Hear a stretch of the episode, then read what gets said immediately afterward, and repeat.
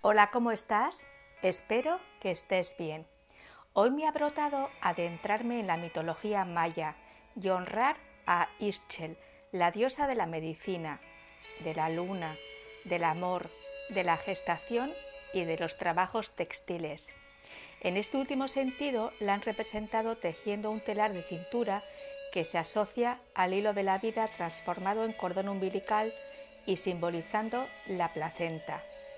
Según dicen, estaba tejiendo cuando atrajo la atención de su marido, el dios Sol.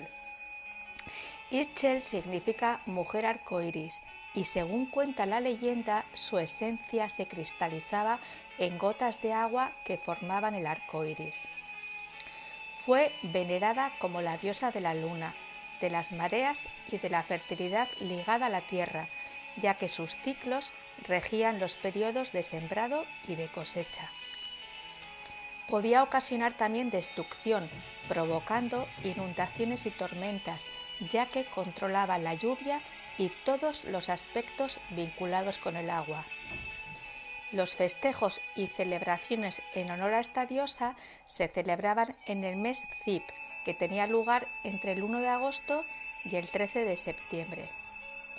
Vivía en el agua, el cielo de los mayas, que estaba formado por nueve niveles y sostenido por cuatro dioses.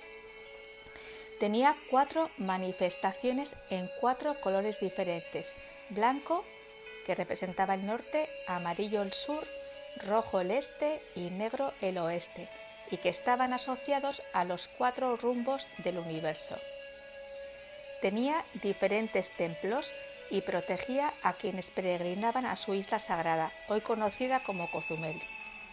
A modo de curiosidad, se relata que el nombre de Isla Mujeres, donde también existía otro templo ubicado en el alto de un acantilado y desde donde se podía vislumbrar un arco iris, se puso porque cuando una mujer daba luz, las curanderas acudían a la casa de esa mujer y dejaban una estatuilla de la diosa debajo de la cama. Aprovecho desde aquí, ya que es un episodio medicinal, para honrar a todas las personas que os dedicáis al cuidado de otras en diferentes campos y ejerciendo distintos roles.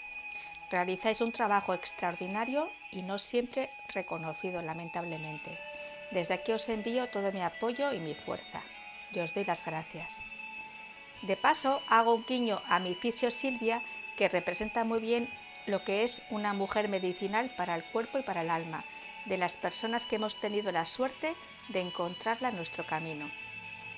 Te ha acompañado un día más Marta Llora. Muchas gracias como siempre por tu tiempo y tu atención. Te deseo un feliz camino de vida. Cuídate mucho y hasta pronto.